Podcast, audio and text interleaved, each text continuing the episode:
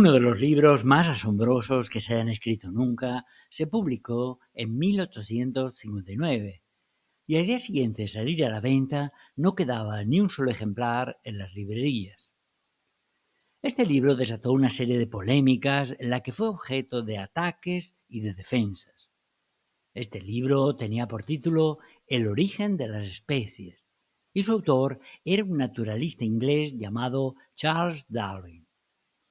El éxito de este libro resultó impensable, ya que no daba lugar a ninguna aplicación práctica. En realidad, era un libro puramente científico, en el sentido de exponer las ideas para explicar la evolución de la vida en la Tierra. En los próximos minutos hablaremos de Charles Darwin, de sus ideas sobre la selección natural y sobre la selección sexual, que han cambiado para siempre nuestra visión del mundo. Soy José María Sebastián, un profesor apasionado de la historia de la ciencia, una historia genial.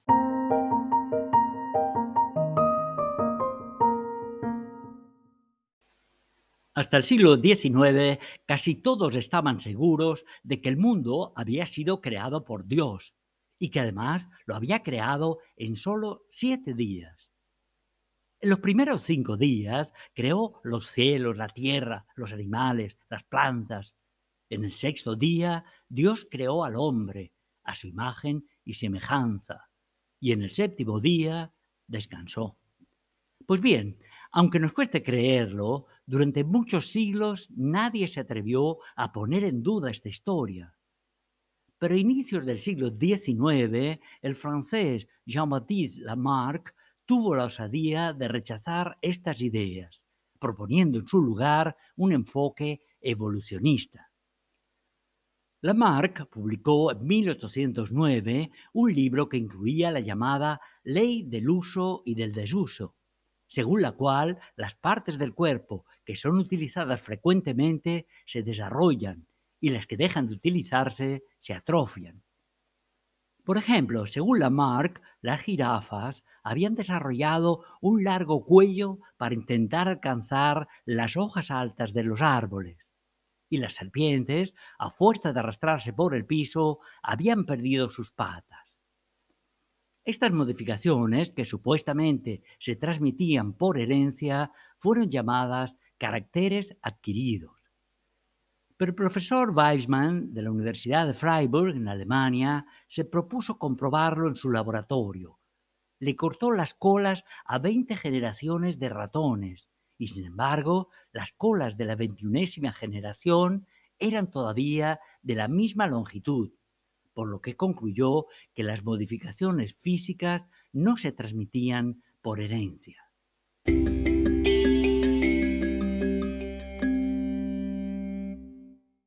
Charles Darwin nació en 1809 en Inglaterra, en una familia enriquecida durante la Revolución Industrial. El pequeño Charles era un niño tímido, poco amante del estudio, pero muy interesado en recolectar escarabajos y mariposas. Su padre y su abuelo eran médicos, por lo que fue enviado a estudiar la carrera de medicina, apenas cumplidos los 16 años.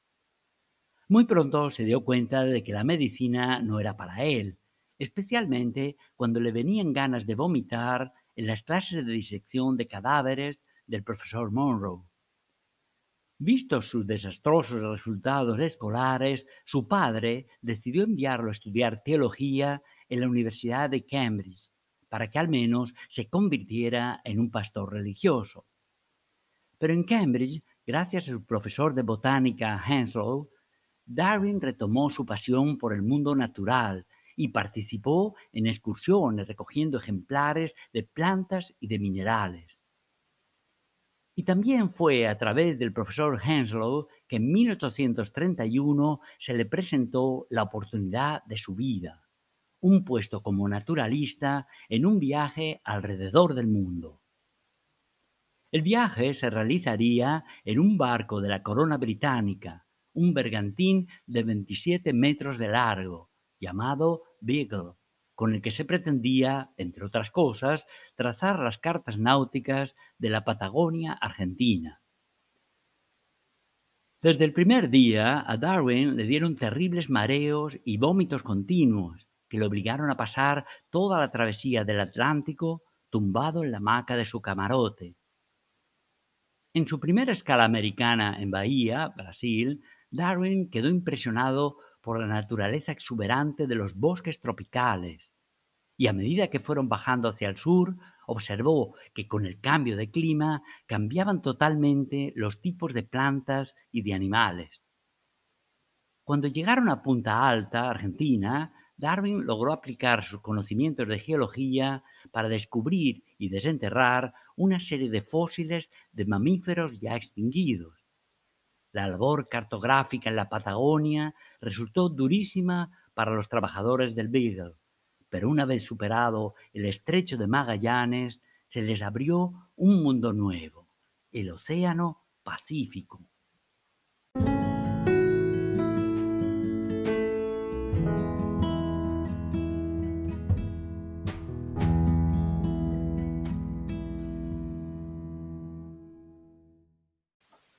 Remontando el Océano Pacífico, bordearon las costas de Chile y del Perú, hasta alcanzar la latitud del Ecuador, y llegaron por fin a un paraíso tropical, las Islas Galápagos. En ellas Darwin encontró un laboratorio viviente para dar rienda suelta a sus investigaciones. Le impresionaron las tortugas gigantes, llamadas Galápagos, y unos reptiles enormes, llamados iguanas además de cientos de especies de pájaros hasta entonces desconocidas, al menos para él.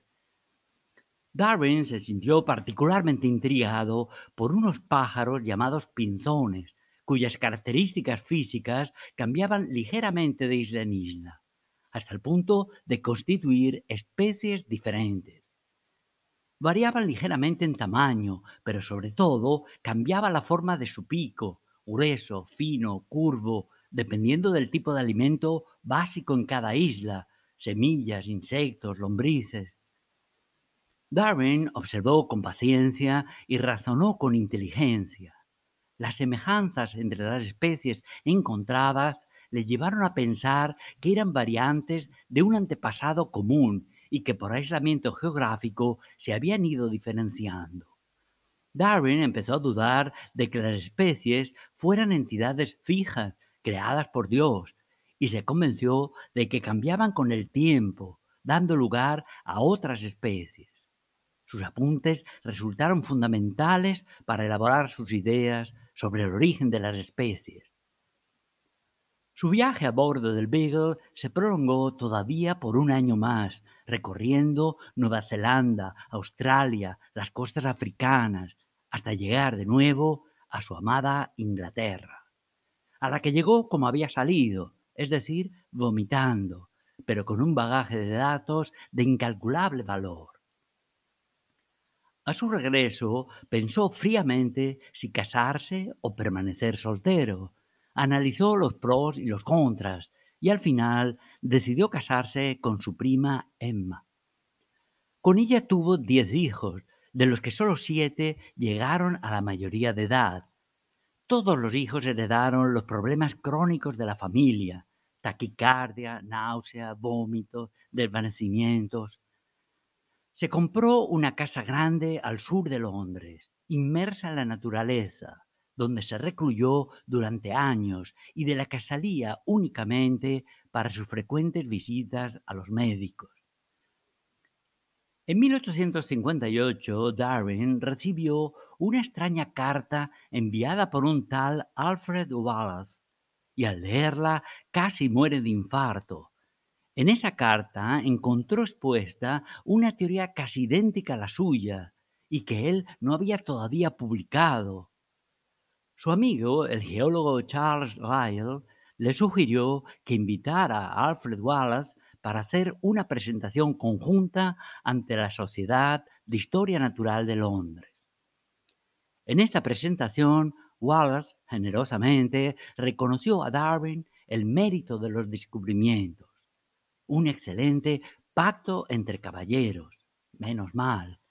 En el próximo segmento hablaremos de la selección natural, la teoría elaborada por Darwin para explicar el origen y la diferenciación de las especies.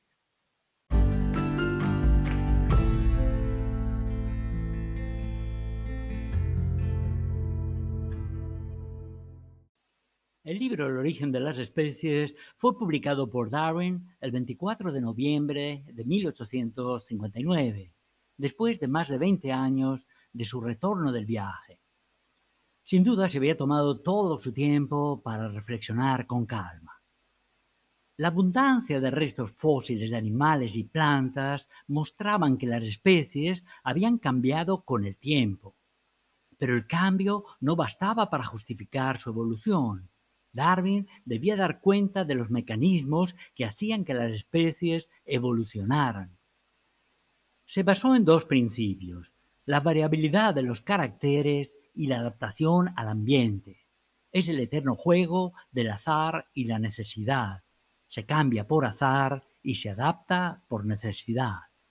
Por ejemplo, volviendo al caso de los pájaros pinzones, si por una mutación casual nacían unos pinzones con pico más grueso, estos estaban mejor adaptados para alimentarse de semillas. Pero debido a la existencia de recursos alimentarios limitados, los pinzones de pico grueso se iban expandiendo en la isla, mientras que los de pico delgado, menos adaptados, se iban reduciendo hasta desaparecer. Y así se había generado una nueva especie. Darwin conoció la obra del economista Thomas Malthus, según la cual si el crecimiento de la población humana superaba el crecimiento de los recursos, solo sobrevivirían los más aptos. Trasladando estas ideas a todos los organismos vivos, la limitación de recursos habría conducido a la sobrevivencia de los individuos con variaciones más adaptadas al ambiente. El ambiente era el elemento necesario y suficiente para la selección natural, dando como resultado el origen y la evolución de las especies. Pero también los seres humanos somos una variación al azar en el árbol de la vida, al parecer por una variación casual hereditaria hace ya unos dos millones de años, algunos primates se habituaron a la posición erecta. Y dado que los bípedos sobrevivían más que los cuadrúpedos, apareció el Homo erectus. Pero la única variante no extinta de esta especie es la que hoy llamamos Homo sapiens, que se desarrolló en África hace más de 200.000 años y de esa especie de simios antropomorfos es de la que descendemos ahora todos nosotros.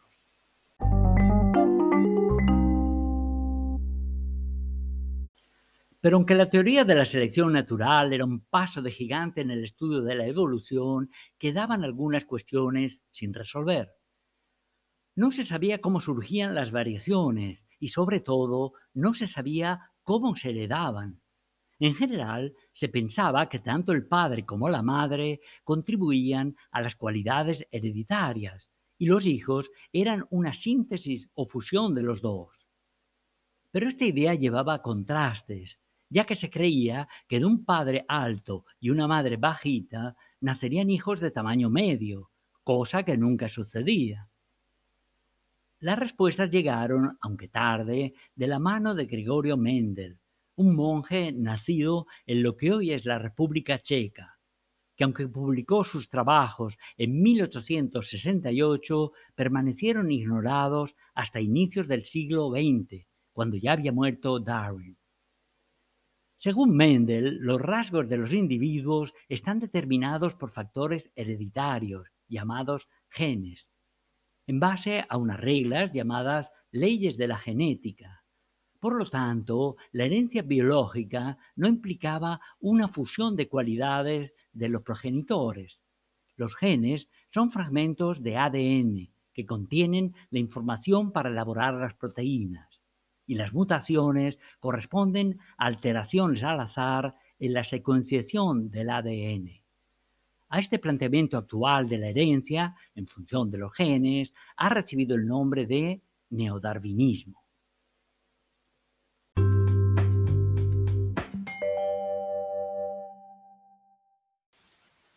Darwin trató la selección sexual separadamente de la selección natural, ya que entendió que correspondían a mecanismos diversos y hasta a veces contrastantes. Por ejemplo, los caracteres ornamentales muy vistosos, como la cola del pavo real, excelente para impresionar a las pavas, en realidad es un inconveniente para su sobrevivencia, ya que lo hace fácil víctima de los predadores. Los animales exhiben frecuentemente colores, sonidos y olores frente a su posible pareja, para mostrar su calidad como progenitores. Pero los machos, con abundante esperma dispuesto a gastarlo alegremente, y las hembras, con escasos óvulos que cuidar, hace que en la mayoría de los casos sea la hembra la encargada de la selección de su pareja. Darwin distinguió justamente el análisis de los casos de animales polígamos y de los animales monógamos. En los casos de animales polígamos, la selección sexual tiene más consecuencias evolutivas que en el caso de las parejas monógamas. Por ejemplo, si en un grupo de ciervos son los ciervos de cornamentas más desarrolladas los que se logran reunir un harén de ciervas, al aparearse con todas ellas, transmitirán estas características a los machos de su descendencia, mejorando su especie. Sin embargo, en animales monógamos, como los pájaros, aunque haya machos más vistosos que otros, como casi todos logran formar pareja, es más difícil que ocurra en su descendencia un aumento de pájaros vistosos. Un genetista inglés llamado John Maynard Smith inventó un ejemplo para aclarar este punto. Supongamos que en una sociedad monógama las mujeres prefieren casarse con hombres pelirrojos. Y nos preguntamos, ¿En qué proporción aumentarán en esa sociedad los hombres pelirrojos? Pues aunque los hombres pelirrojos encontrarán más fácilmente pareja, no por ello tendrán más hijos, por lo tanto no habría un cambio evolutivo, a menos que los pelirrojos tengan alguna otra característica que mejore la especie, por ejemplo, ser más prolíficos.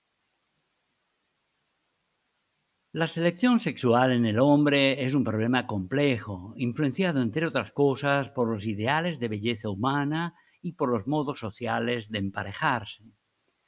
En opinión de Darwin, la pérdida del pelo en el cuerpo, especialmente en las hembras humanas, fue consecuencia de una variación casual que estableció un carácter sexual importante para la atracción del otro sexo en una época en la que los varones tuvieron un mayor poder selectivo.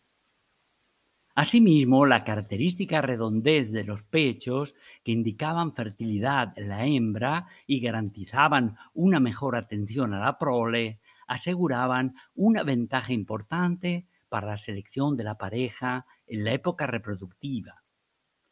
Darwin pensaba que al no existir un patrón de belleza en el ser humano, cada etnia tiende a admirar las características de su propio grupo que la distinguen de otras etnias. En consecuencia, la selección sexual tendería a exagerar toda diferencia étnica ya existente. Pero hoy en día se reconoce que la elección de la pareja humana seguía también por criterios sociales y culturales. Además, los seres humanos, a diferencia de otras especies, han desarrollado el lenguaje que hace más articulada la comunicación, pero que a esa vez la hace más compleja. Les cuento una historia. Hace muchos años, estando en París, conocí a una vietnamita recién llegada, pero después de unos días comunicándonos por señas, como chimpancés, comprendimos que la relación no podía ir muy lejos. El factor lingüístico es tan fundamental en los seres humanos que la variedad de lenguas existentes nos dificulta la relación con otra gran parte de la humanidad. En conclusión, la selección sexual ha sido y sigue siendo uno de los motores principales para la evolución de la especie en nuestro planeta. Y colorín colorado, esta historia se ha acabado.